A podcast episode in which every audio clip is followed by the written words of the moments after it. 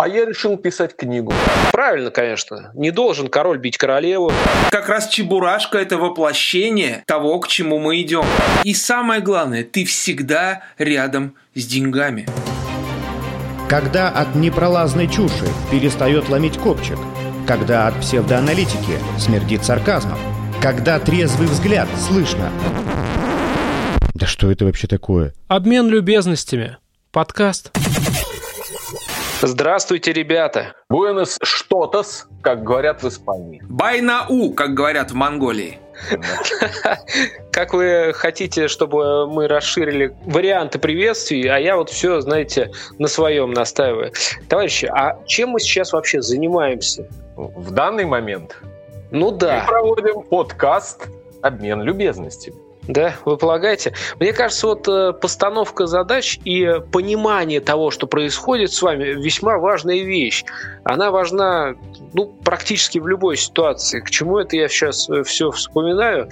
А, э, К тому, что вот вчера вечером у меня состоялся разговор э, с моим сыном. У меня есть сын Сашка, ему 6 лет, такой возраст, как раз когда приходит понимание многого, и вот я в очередной раз э, этому был вчера свидетель, А, он э, находился в туалете, и что мне показалось, он задержался там. Я говорю, Саня, что ты там делаешь? И он мне зачем-то начал сообщать подробности. Я говорю, ну ладно, давай заканчивай и выходи. Я говорю, а то уже сейчас вот ты начал заниматься анонсами и комментариями. А он мне говорит, это подкаст. Это подкаст «Обмен любезностями». Всем еще раз привет. Не переставайте прямо в процессе ставить лайки и писать комментарии. Сергей Викторович Ретроградов, Андрюша, э, и э, вот Алевтин с вами ближайшие, ну, где-то полчасика точно проведут. Ну, и э, для того, чтобы все это уже началось, нам, значит, пора начать. Обмен любезностями. Ну, для разминочки совершенно простая новость. Вы еще помните, Левтин и Андрей помнят, тягу советских людей к ковру на стене, на полу. Вот должен был быть ковер. Потом как-то все все-таки приоритеты поменялись, но не у всех и не во всех странах. Вот жительница Испании эту тягу к ковру м, решила таким способом. А, У нее дом паркетный пол, и как-то не, не вписывался ковер в интерьер, а, видимо, вот хотелось. Она взяла стамеску, нож, и, в общем, она э, художественно и подробно этот э, ковер, узор ковра на этом паркетном полу воспроизвела. Теперь у нее дома, э, если не менять, конечно, паркет, долгое время будет один и тот же ковер. Вот он в 3D такой. Очень красиво. С этой позитивной новости, как бороться с собственными комплексами, я предлагаю начать. Я думаю, что она таким образом изжила тягу к ковру. Вы, несмотря на то, что пояснили, для чего вы нам сообщили эту новость, я, тем не менее, не совсем понимаю, для чего она здесь. Но, однако же, ваше пояснение и призыв бороться с комплексами меня побуждает рассказать вот о чем. Я сейчас нахожусь в процессе ремонта. Это такая история, которая может тянуться годами, но мне надо поскорей и я, наконец, э, смогу, наверное, зажить поспокойнее после того, как он окончится. Однако же, настолько я этим процессом увлечен, что женщину эту в целом я понимаю. И паркетный пол иногда хочется немножко поменять, и все такое прочее. Но я сейчас не об этом. Вот э, вроде бы процессы выстроены. Я попытался в этот раз минимизировать свои эмоционально-психологические затраты, например, не думать о разводе, э, когда занимаюсь ремонтом. А это непростая задача. Те, кто пробовал, понимают. Однако же, Однако же, все равно вот этот самый процесс на меня сильно влияет. Уж извините, вот сейчас о комплексах. Порой э, обращаюсь э, к веселым картинкам для взрослых. Э, Они есть в сети интернет, как ни странно, до сих пор. И вот поглядываю и поймал себя на мысли. А ведь я не только смотрю на сам процесс, который отображен на этих картинках. Я обращаю внимание, в каком интерьере происходит э, событие, как э, используют игру цветов э, в этом самом интерьере, как сочетаются обои и паркет, какая плитка лежит, фактурная или нет. Ну, то есть вот это вот все, знаете ли, отражается на мне. Я не знаю, смог ли я сейчас изжить хоть один комплекс. Ну, вот вы ни к чему эту историю рассказали. Я так просто разговор поддержать. Ну что же, вот я вижу, что вы размялись, Алевтин. Я напомню нашим слушателям, что э, э, Левтин э, его тайно называют в узких кругах сахарный язычок. Вот сахарный язычок точно разнялся. Негодяй. Ладно, если вы решили меня сразу кунуть, я тогда уж не вылезая закреплю результат, достигнутый вами. Обмен любезностями получил пару писем от людей э, после предыдущего нашего эпизода, где я имел неосторожность высказаться откровенно по поводу происходящего сейчас в стране и вот этого бурления масс, так сказать. Давайте еще раз определимся. Если вы вдруг не слушали подкаст наш предыдущий, где мы э, позволили себе прокомментировать э, произошедшее 23 января, это массовый выход людей на улицы и выражение своего мнения. Итак, еще раз, смотрите смотрите. И я просто за себя сейчас скажу, получив вот эти пару писем, еще раз, обратите внимание, я не говорю, что я против Путина там, или против Навального, или за кого-то из них. Это важно. Я говорю о том, что я не верю в успех площадной в политике.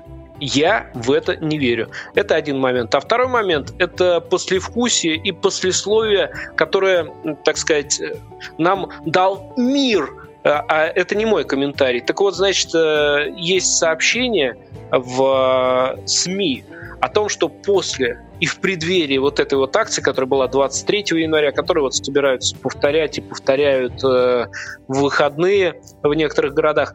Так вот, в рамках вот этого всего процесса идет противоток в полицию поступают огромное число жалоб от жителей страны.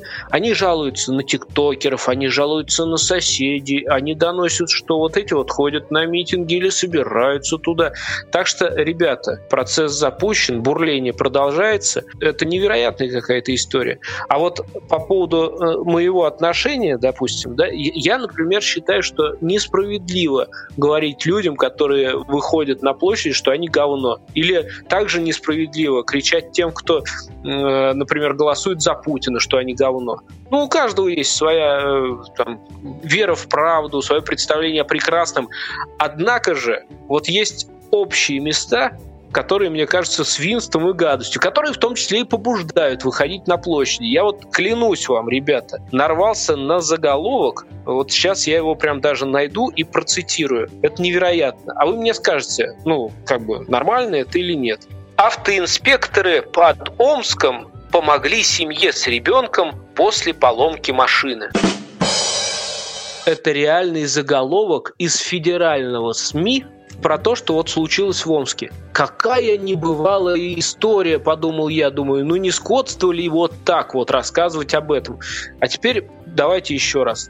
Полицейский или, например, сотрудник ГИБДД. Ну кто для нас этот человек? Помощник? Да хрена лысого. Это тот человек, которого мы боимся зачастую, ну, видимо, так, которого не, не хотим встречать, которого сторонимся, и к которому, ну, если уж приходится прибегать, его услугам, извините, помощи, э, может быть, совету или защите, не дай бог.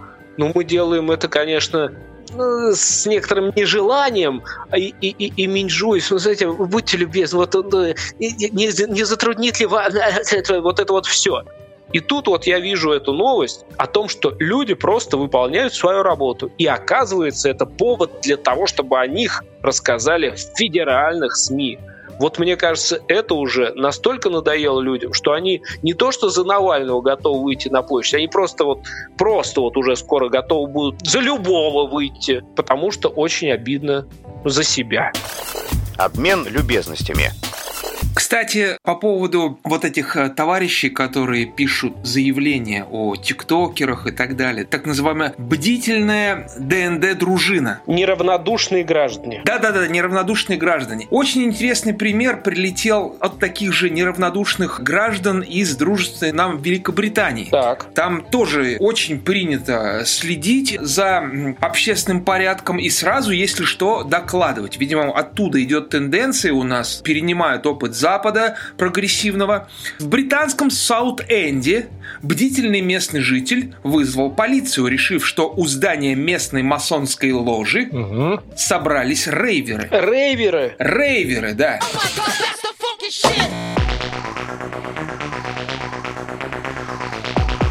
Приехавшая полиция поняла, что это просто очередь из пенсионеров, которые стоят на вакцинацию от COVID-19. И в нетерпении, что наконец дадут бесплатную прививку, их немножечко потряхивает. Я не пойму только одного. Либо в Великобритании рейверы выглядят так же, как пенсионеры, либо пенсионеры. Это бывшие рейверы, которые пришли на вакцинацию в том, в чем они ходили на рейв. Именно второе, именно второе. Да и первые тоже. Сергей Викторович, ну, ну где вы нет, последний вот, раз видели рейверов? Погодите, погодите. Начну издалека. В студенческие годы имел я счастье сторожить школу. Это было в Нижнем Новгороде. И директор школы рассказывал, что а, Нижний Новгород, он побратим э, с городом Эссен, Германии. И однажды он встречался с эссенскими чиновниками, ну, городская администрация. И тут, говорит, приходит какой-то лысый мужик лет 45 в кожаном пиджаке, зеленых ботинках, ну и помимо того, что он лысый, у него еще все-таки какой-то остаточный зеленый ирокез во всю голову. Он говорит, а это кто? Он говорит, так это же наш э, руководитель департамента по молодежной культуре. Это вот этот рейвер, который уже, может быть, не так часто ходит на рейвы, а обычные, в обычное свое время, во время досуга, он ходит по работе. И вот они, да, они состарились, э, и вот теперь они стоят за вакциной. И все так же стоят в очередях на вакцинацию. Просто в рейве они вакцинировались одним продуктом, сейчас другим. И опять же, жизненный опыт э, им подсказывает, что все-таки не, страшно, если вас потряхивает, а потряхивает вас от того, что страшно. Потому ну, что ведь они фактически скоро получат вот эту вот путевку, или это билет, э, может быть, в один конец потому что, ну, как опять же мы видим из сообщений СМИ, э, нередко люди старшей возрастной группы после прививки, в общем-то, отправляются не в ту сторону, куда собирались. А вообще, э, я смотрю, у них там это широкий взгляд.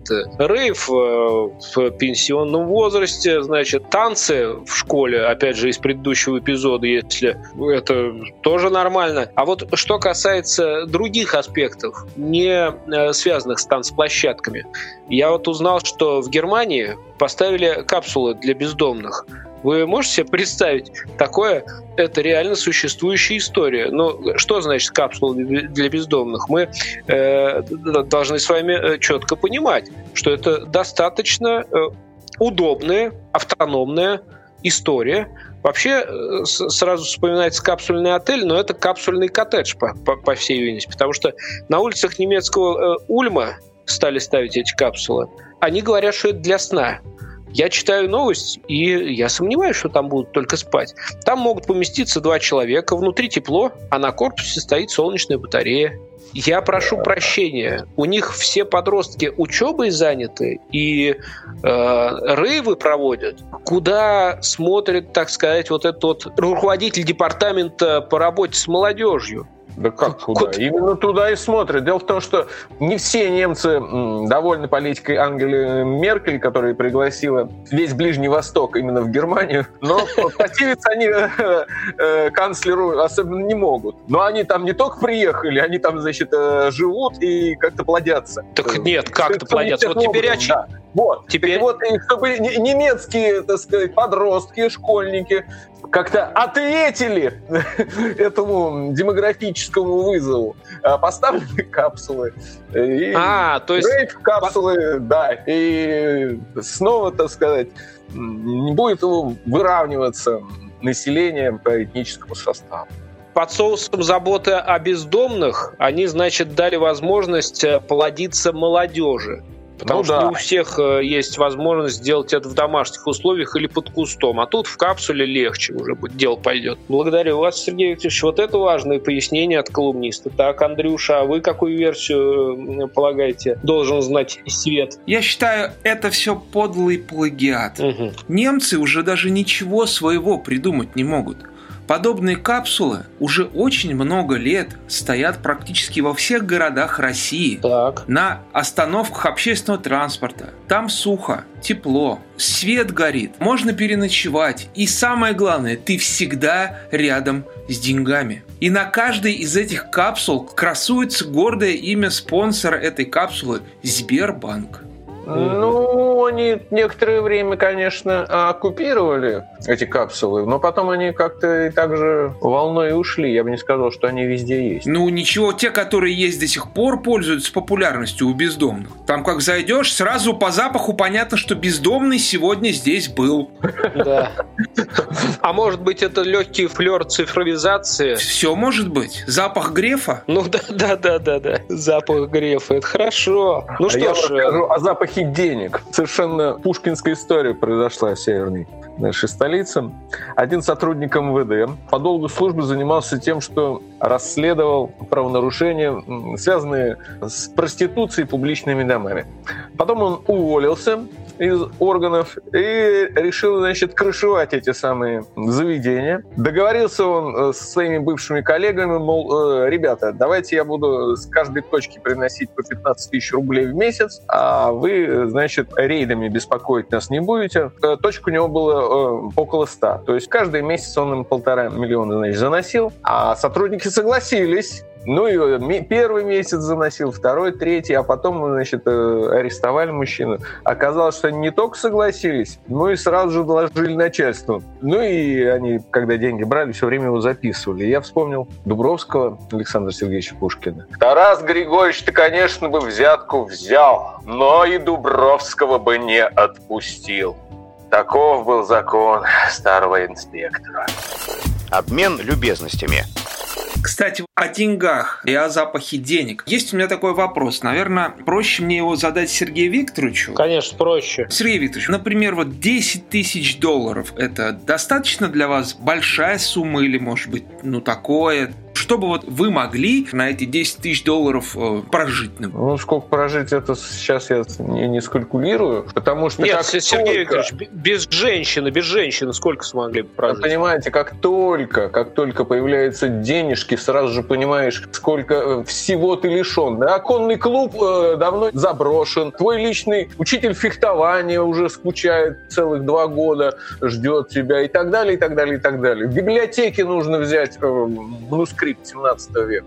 И поэтому так вот сразу сказать, насколько хватит 10 тысяч долларов, ну на год-то хватит, конечно. На год хватит. Ну вот примерно так же рассудила и одна американская дама, которая вложила 10 тысяч долларов в операцию на сердце своей домашней курицы. У этой дамы уже два года живет э, обычная курочка, хозяйка с ней разговаривает, кормит ее различными ништячками. У нее даже есть свое место спальное рядышком с кроваткой хозяйки. И вот что-то она стала замечать, что курочка немножечко хандрит. Она, значит, повела ее в местную ветклинику, сказала, наверное, у нее рак, давайте посмотрим. Те посмотрели и выяснили, что у курочки врожденный порог сердца. Вы помните, как выглядят куриные сердечки? Сказали, что ничего страшного, операция все это может поправить. Та сказала, конечно, конечно, обязательно, давайте сделаем моей курочке операцию провели операцию курочки, все хорошо, курочка поправилась. 10 тысяч долларов обошлась данная операция, и теперь хозяйка и курочка довольны. Сейчас я немножечко добавлю вводных. В начале своей речи я уже сказал, что курочка прожила два года уже у хозяйки. После этого я полез в, во всемирную паутину поискать вообще какой срок жизни-то у куриц. Оказалось, что в среднем курицы живут три года. То есть вот это вот вложение 10 тысяч долларов примерно, как Сергей Викторович говорит, хватит на год. Как вам? Андрей, вы сухарь. Ну как вот можно вот э, о таких вещах э, рассуждать подобным образом? Ну, слушайте, одно дело, когда вы покупаете в магазине упаковку куриных сердец, там, допустим, в пределах 150 рублей вам это удовольствие встает, а другое дело это любимая курочка, любимая цыпочка. Вот вы, например, Сергей Викторович, за что такой вопрос сделали про 10 тысяч? Ведь у него-то совсем другие запросы. Хотя мы понимаем, как только будут денежки, будут и девушки. Ну, вы лучше себя спросили, сколько вы готовы потратить на любимую цыпочку? Мне бы тоже хватило на год, без семьи. Ваша главная задача – утаить. Утаить. Сухарь. Обмен любезностями. Ну а если о настоящих подвигах, вот мне кажется, эта история, она совсем не смешная, и при этом почему-то, мне думается, она стоит нашего внимания. Может быть, кто-то уже слышал, но повторить тоже не мешало бы. Исландцу сделали первую в мире трансплантацию двух рук и плеча. В общем, это просто какая-то невероятная история о мужестве человека, который дождался этого всего события. Ну, то есть вот он в свое время он пострадал очень сильно, у него были повреждены конечности. Это была беда, которая с ним приключилась на производстве. Он вообще давно уже был травмирован, ему ампутировали руки. В общем, э, в 98 году все это произошло. Мужчина работал на высоковольтной линии электропередачи, там скачок был напряжения, представляете, 11 тысяч вольт. Как после этого выжить? Но он выжил. Получил множество травм и, в общем, три месяца в коме находился. В итоге обе руки ему ампутировали, и потом вот началась реабилитация и возможности поисков доноров и так далее и тому подобное. В общем, этот парень, наверное, на тот момент, а сейчас уже мужик, ему 48 лет, представляете? Вот, и вот только-только в этом году, буквально ну, на днях, можно сказать, в условиях этого масштаба ему сделали операцию. Он сейчас восстанавливается после этой операции. Зовут этого парня Феликс Греттерсон. И для того, чтобы операцию эту сделать, было задействовано Э, четыре хирургические бригады. Понимаете, чтобы минимизировать время перехода от донора к э, реципиенту. Ну, понятно, что донора очень долго искали. Понятно, что это все вообще, ну, я не знаю, это на грани фантастики. Вот для меня лично эта история на грани фантастики. Как, как бы они разговаривали о том, что медицина сейчас шагнула, и э, совершенно вообще уже по-другому все работает, но все-таки это первая операция, когда пересаживают обе руки. И вот теперь внимание. Все это происходило во Франции. По словам Арама Газаряна, ведущего хирурга, который проводил операцию, если пациент сможет активно сгибать локоть, это изменит его жизнь. Вот представляете? Вот это настоящее чудо. Тут ничего смешного нет. Но это чудо, о котором не хочется и не может молчать. Обмен любезностями. А вы задумывались когда-нибудь о том, что игральные карты могут служить маркером ненависти для феминисток. Опять вы за феминисток взялись. Ну что, такое так? А оказывается, так оно и есть. Одна мадмуазель настолько была опечалена тем, что в картах почему-то король выше, чем королева, и может ее побить. Ах, вот оно что. Представляете?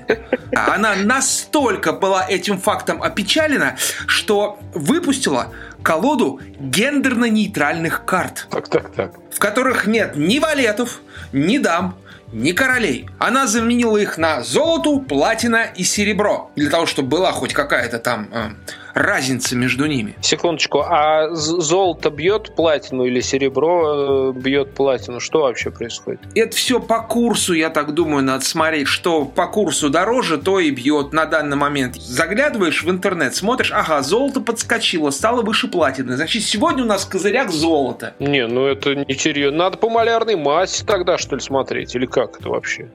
Подобно тому, как в эпоху барокко мир воспринимался в виде огромной, созданной Господом книги, и образ книги делался моделью многочисленных сложных понятий, а попадая в текст, становился сюжетной темой, карты и карточная игра приобретают в конце XVIII – начале XIX века черты универсальной модели, карточной игры с большой буквы, центра своеобразного мифообразования эпохи.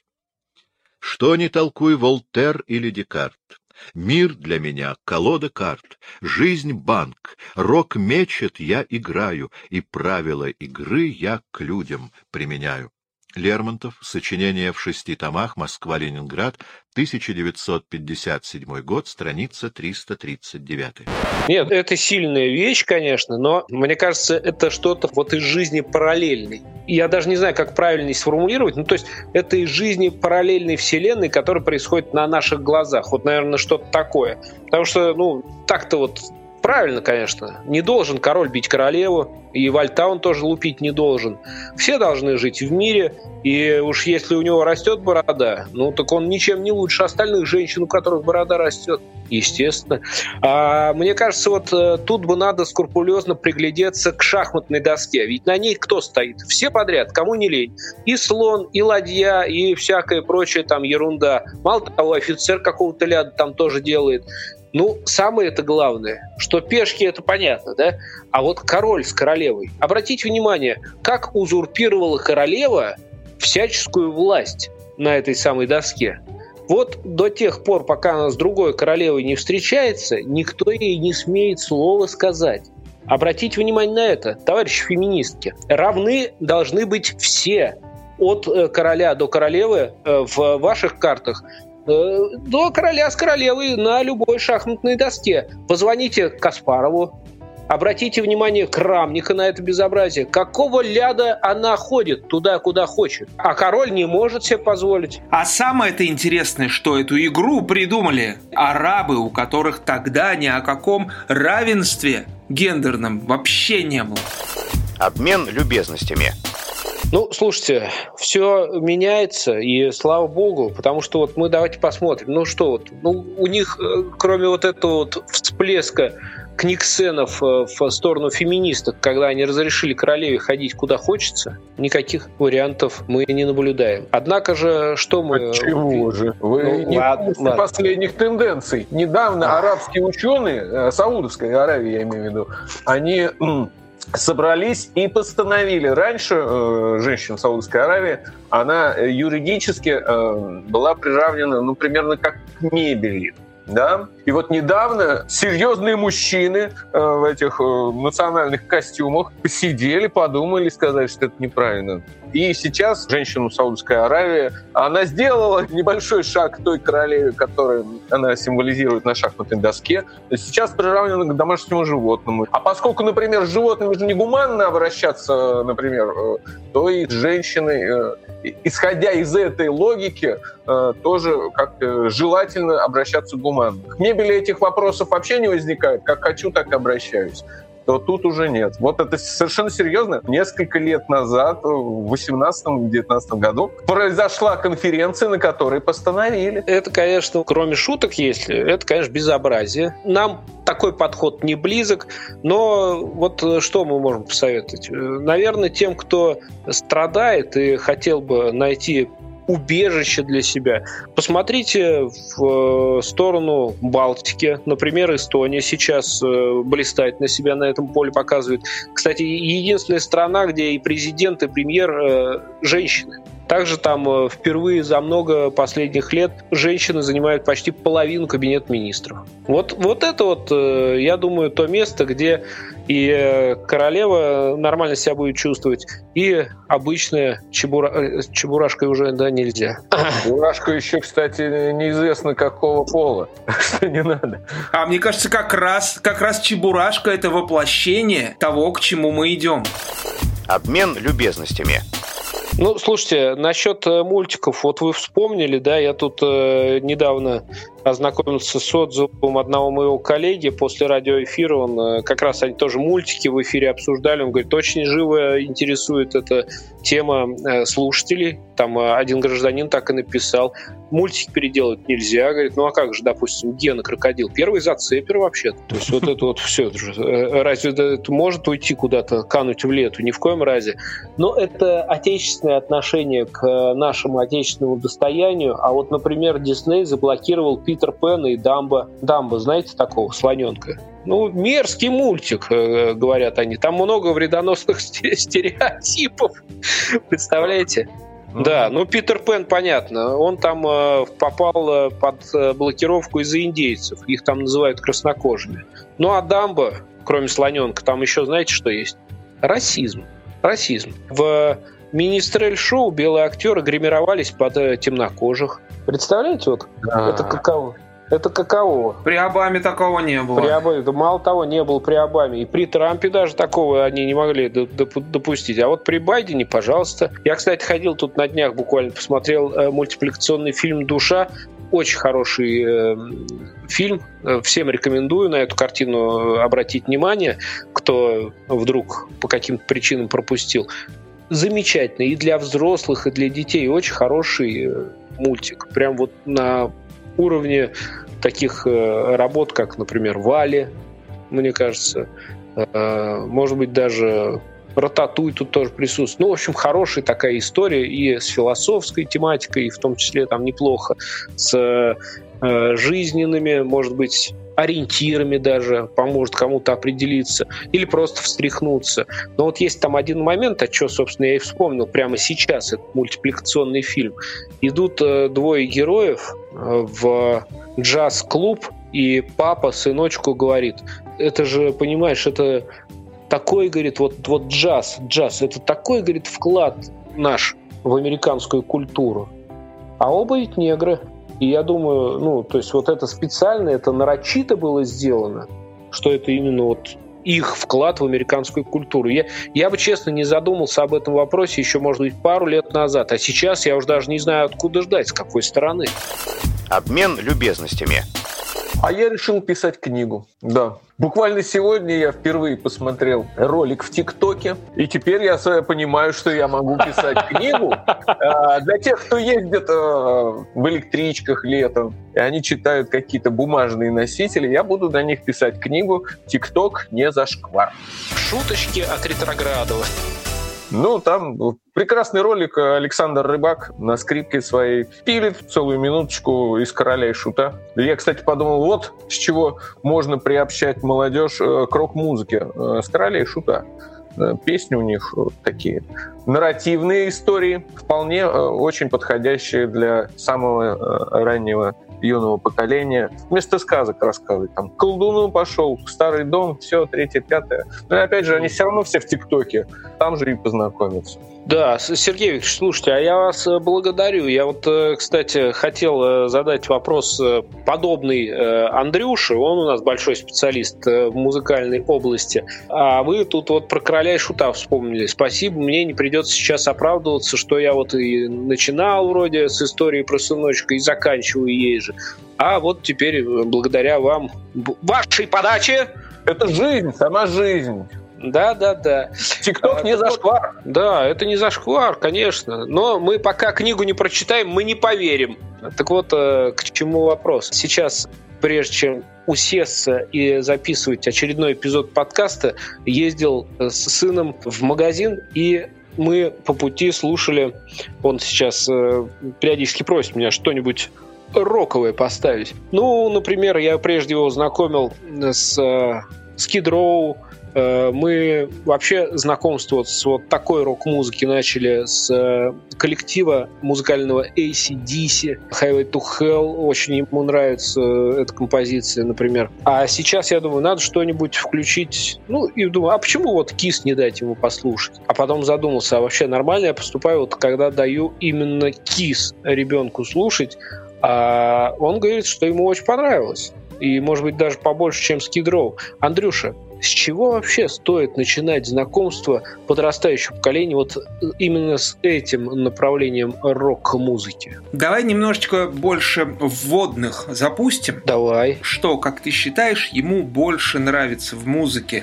Какая-то ритмика, подача, или, может быть, мелодия, или, может быть, ему нравится вокал, или ему нравятся длинные соляки. Давай, от этого просто, знаешь, направлений полно. И ты назвал э, немножко такие полярные вещи, то есть если ACDC это всегда драйв, ритм и четкая, так сказать, такая вот рубленная подача. Тот же, например, Row это уже более такое романтично-протяжное, певучное. Kiss это нечто среднее между этим всем. Вот как ты считаешь, я понимаю, что ты еще не спрашивал у него конкретно, но как ты считаешь, что его? Он начинает прыгать или подпевать там, что он? Или молотит тебя по спине как барабанными палочками? Что вообще происходит? В разных ситуациях по-разному, а сейчас давай я тебе просто его скажу формулировку. Она должна быть такая крутая, супергеройская. Ну, то есть под кого-нибудь типа железного человека. Вот железному человеку вот это бы подошло. А, ну тогда все просто. Так тогда Guns N' Roses. Отлично. Ну, в общем, если вы никогда не слышали, послушайте хотя бы сейчас фрагментик, кусочек. Мы будем сворачиваться и прощаться с вами. А все, что вы не успели сейчас высказать, пока мы тут высказывались, запишите в комментариях. Потом Сергей Викторович лучше в качестве выдержек возьмет в свою поездную книгу. Обязательно. Бай! Пока. Чувств. Я, кстати, вчера Guns N' Roses с большим удовольствием 9-минутный трек слушал. Уснул.